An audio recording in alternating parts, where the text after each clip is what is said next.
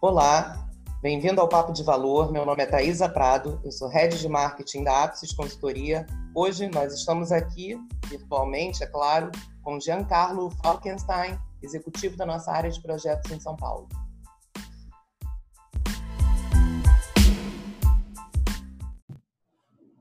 Em tempos de quarentena e isolamento, todos estamos trabalhando de casa, mas com muito foco na nossa operação e principalmente na operação dos nossos clientes. Somos uma empresa reconhecida não somente pela nossa qualidade na entrega, mas principalmente pela parceria que temos com cada um dos nossos clientes. Um dos nossos principais valores é isso, nossos clientes. Então, Jean, me conta um pouco, eu queria saber se primeiro que você se apresentasse, né? E depois que você contasse um, pouquinho mais, primeiro sobre a sua trajetória, é, profissionalmente, como é que se deu, e depois a gente vai entrar aí nos principais desafios nesse momento, nesse momento de, de pandemia mundial. Tá certo. Olá, pessoal. Bom dia, boa tarde, boa noite. É, eu me chamo Giancarlo, uh, trabalho na Apsis aí já, já há um tempinho, há quase oito anos. Uh, sou formado em administração e contabilidade. Uh, as duas faculdades eu fiz em períodos separados e, bom, dado que eu tenho quase 30 anos e 8 anos de ápices aí, dá para imaginar que a minha carreira inteira foi feita dentro dentro da empresa que a gente está trabalhando até hoje. Né? Uh, as minhas experiências profissionais, antes disso, eu trabalhei na empresa júnior da faculdade por um período pequeno, só para entender como é que funcionava uma empresa ou o que eu me identificava mais no mercado. Uh, e depois acabei, acabei trabalhando na área de compras de uma de uma produtora de bebidas nacional. Uh, mas mesmo quando eu estava nessa área de compras, o pessoal via que eu não era muito bom em, uh, em negociar, em falar. Eles viam que eu era bom com matemática financeira e economia, né? Então já fui puxando por esse lado e quando apareceu a oportunidade aí de de entrar na Apsis, eu agarrei e desde então tô tô aí trabalhando na Apsis. Então, Jean, é interessante isso. Essa parte, acho que nem eu sabia aí que você. Eu, que eu quase fundei a, a São Paulo, vamos dizer assim, né? A São Paulo, acho que a gente tem 10 anos mais ou menos de Apsis São Paulo como empresa. Eu estou há 8 e, 8 e meio, 8 e alguns meses. Então, já tem um tempinho aí que, que a gente trabalha na Apsis. Isso é muito legal, né? Porque eu acho que isso mostra também uma característica da Apsis, né? Assim, os funcionários estão há muito tempo com a gente. E, e é uma empresa assim que tem investido sempre em, em, reciclar, em cursos, mas ao mesmo tempo essa fidelidade aí dos funcionários de, de estar com a gente há muito tempo, isso eu acho que faz toda a diferença até por esse vínculo que a gente acaba tendo com os nossos clientes também.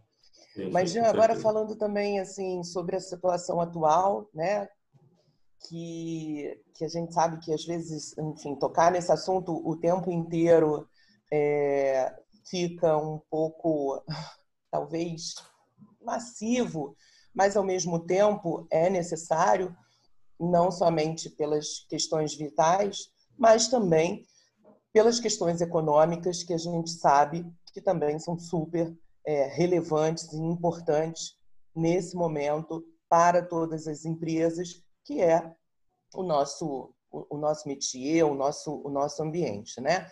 É, qual o impacto do, do, do, coronavírus, né, do Covid-19? É, qual é realmente o impacto que você acha que ele vai ter no ambiente econômico de um modo geral? Tá, eu acho que assim nesse momento que a gente está hoje ah, é um pouco difícil de medir, né? Está é, tá todo mundo exatamente procurando esse daí, qual vai ser o impacto, qual que é a extensão, é, tanto de tempo quanto de alcance que isso daí vai gerar na economia, né? Então, é, é um pouco difícil dizer é, até onde vai ou até quando vai. Hoje está todo mundo, é, assim como os planos de contenção de Covid, tanto em questão de saúde quanto em questão de economia, você acaba acompanhando diariamente né, as recomendações, é, acompanhando como é que está progredindo a pandemia no, no país.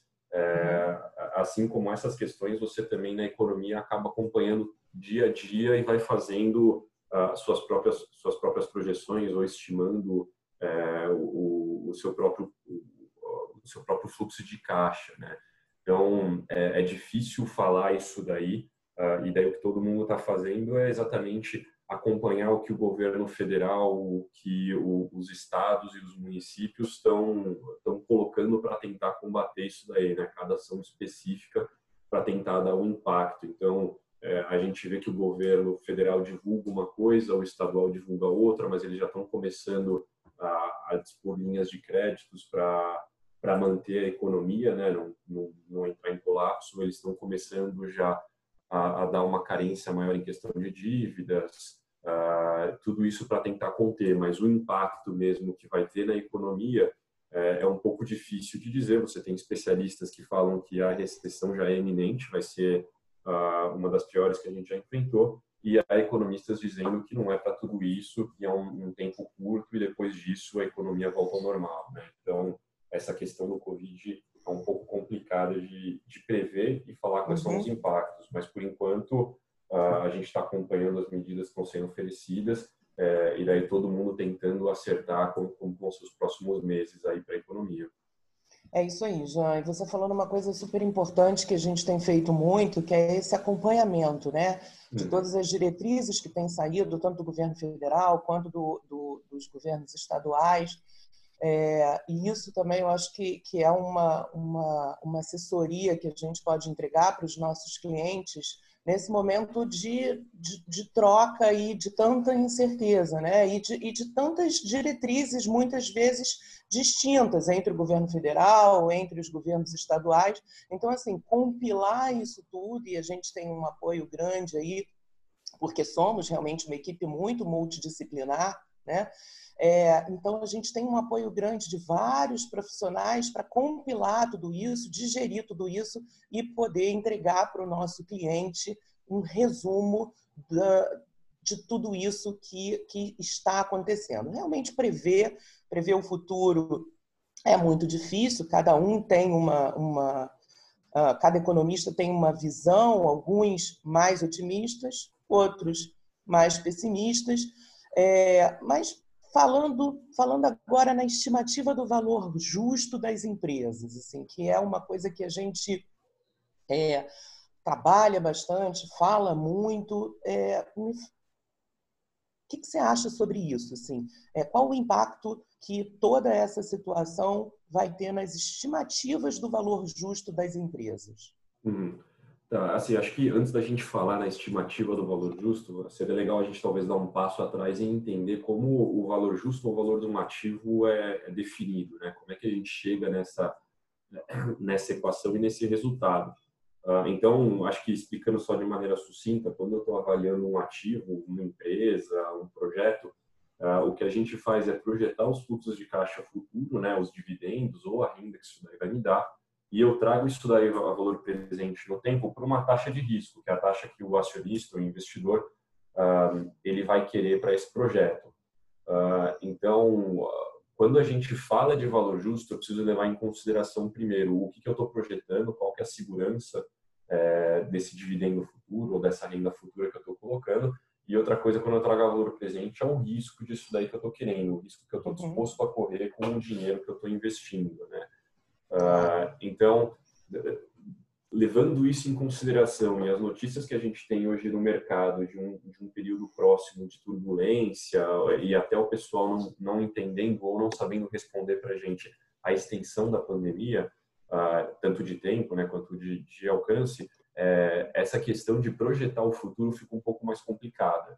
Tá? Então, quando a gente fala na estimativa de valor justo para a empresa, ah, quando você fala que vai ter um, é, uma recessão, ou então o pessoal vai ter que ficar em casa nos próximos 15 dias, isso daí afeta diretamente essa previsão. Será que vai gerar a renda que eu estava prevendo?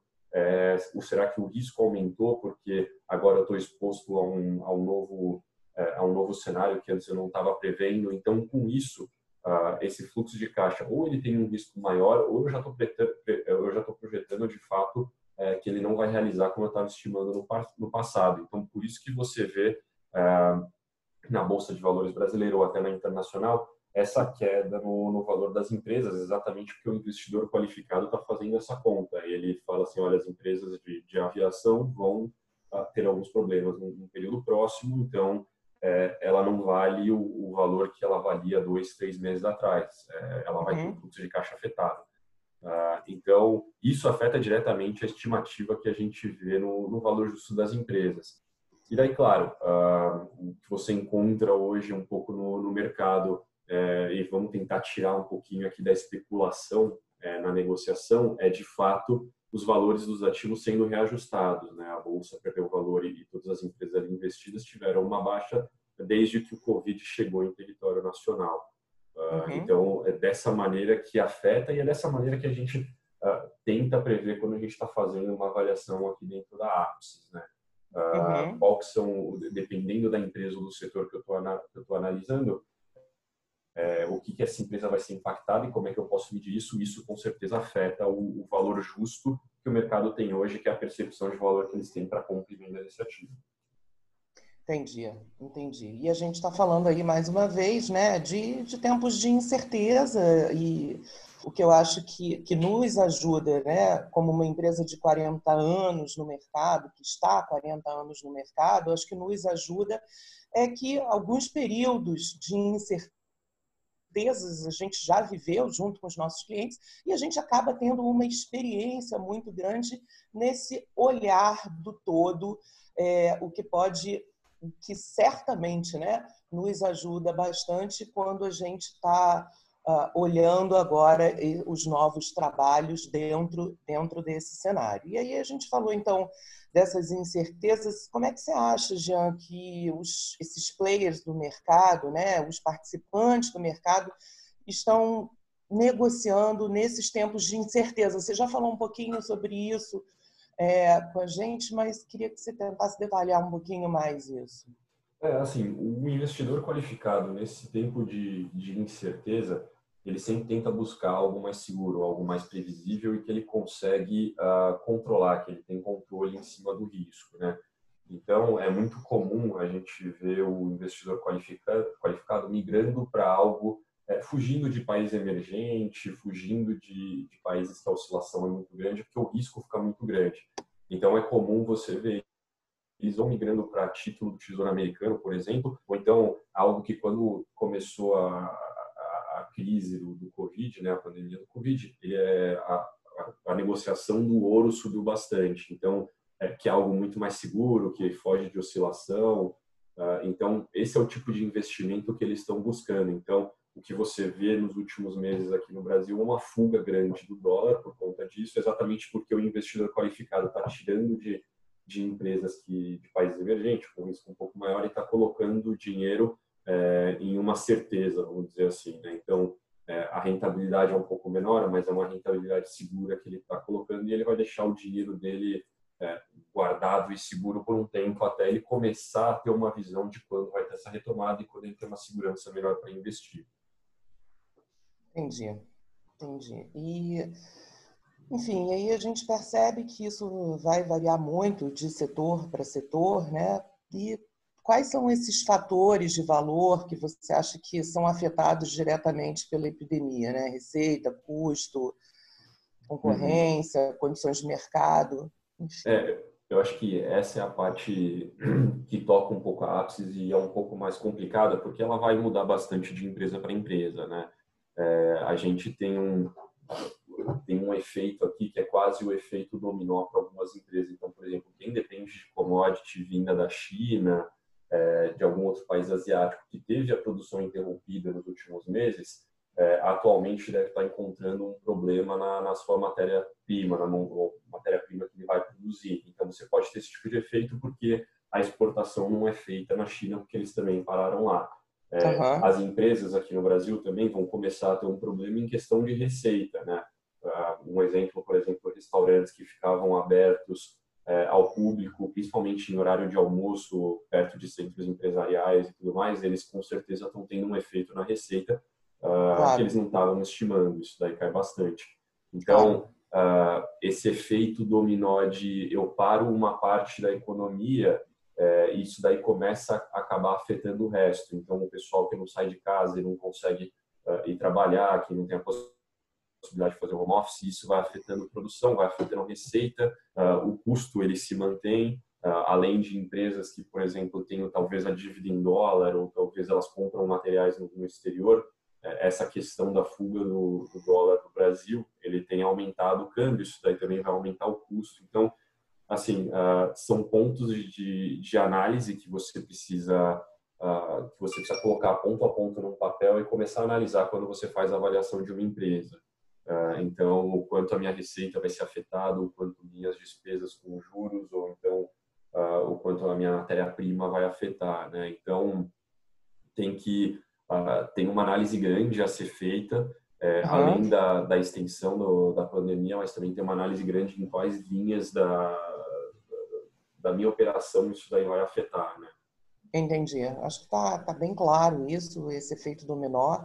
Isso vai variar de negócio para negócio. Enfim, tem, tem empresas que têm um custo fixo maior, é, outras empresas que conseguem já nesse momento é, flexibilizar um pouco mais isso, e isso vai ter que ser analisado caso a caso, setor a setor, e ainda mais profundamente empresa a empresa. Acho que ficou bem claro isso.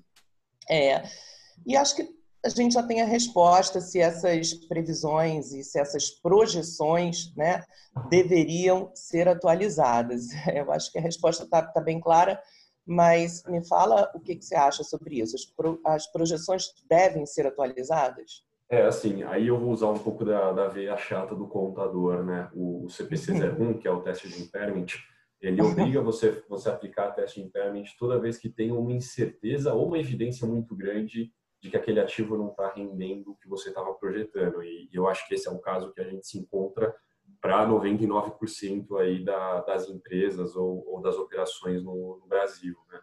Ah, uhum. hoje você está hoje você tá encarando um, um, um, cenário que não existia há um tempo atrás uh, e daí precisa ver e, e, investir um tempo também em modelos probabilísticos, é, entender os impactos dos seus ativos exatamente para fazer esse teste uh, e, e, e, rodar de novo o fluxo de caixa que você tinha imaginado, por exemplo, em dezembro de 19, né? É, a maioria das empresas está terminando agora a fase de ou, ou terminou e está começando a colocar em prática o budget que ela aplicou lá no final do ano de 2019. Então, é, esse é o momento de sentar e rever e, com certeza, refazer as projeções para os ativos, principalmente para esse ano de 2020.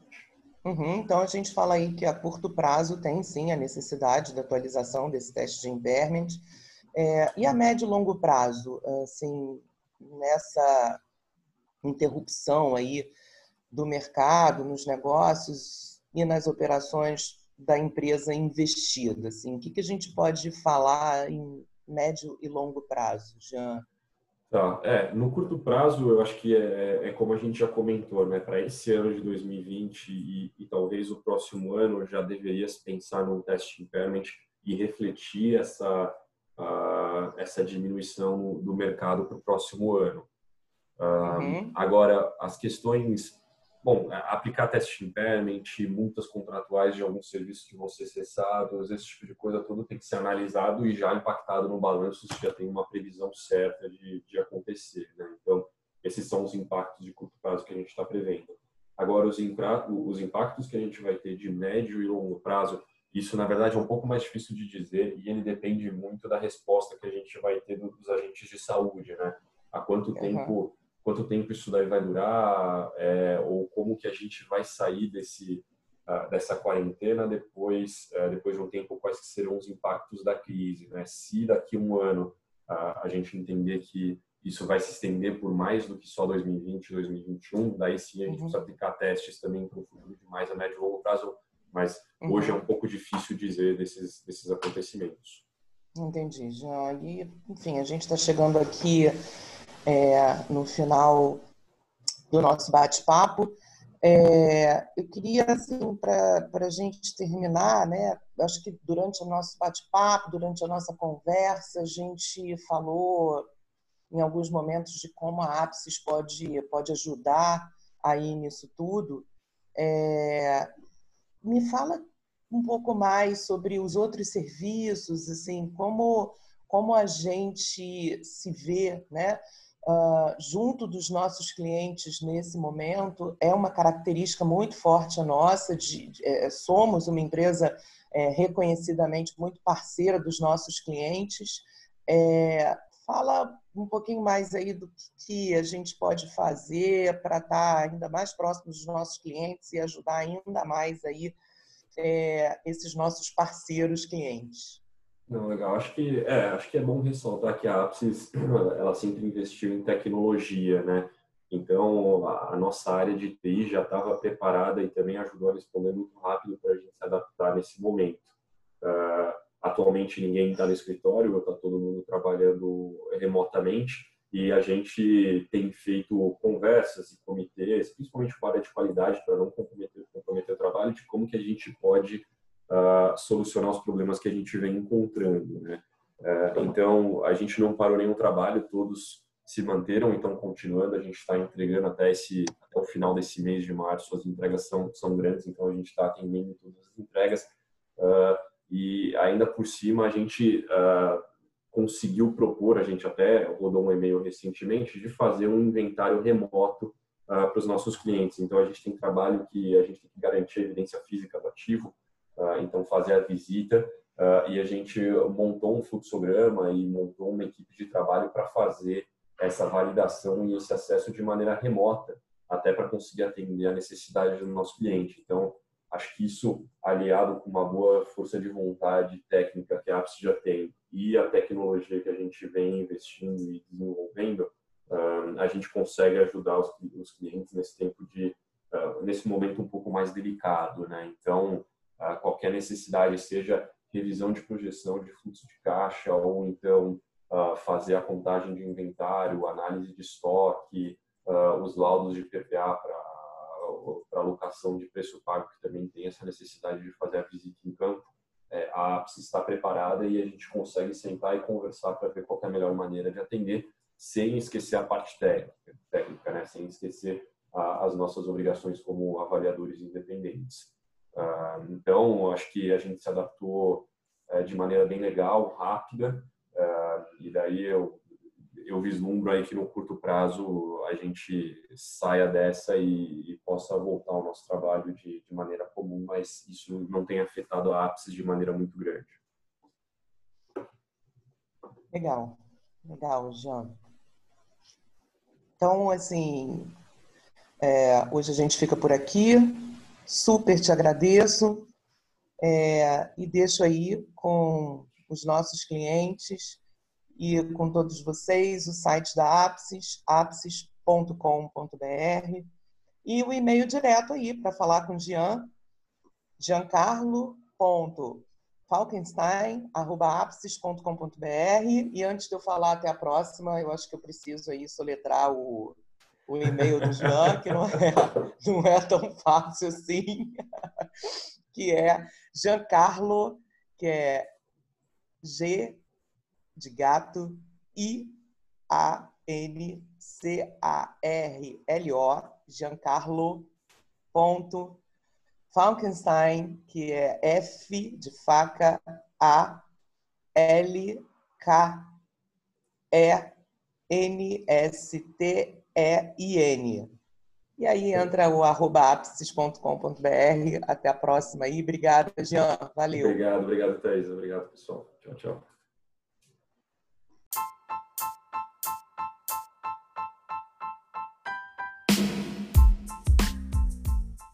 Esse foi mais um Papo de Valor da Apsis Consultoria. Siga a gente nas redes sociais, compartilhe esse podcast e o contato do Giancarlo, que foi quem conversou com a gente agora, está ali na descrição desse podcast. Obrigada, até a próxima.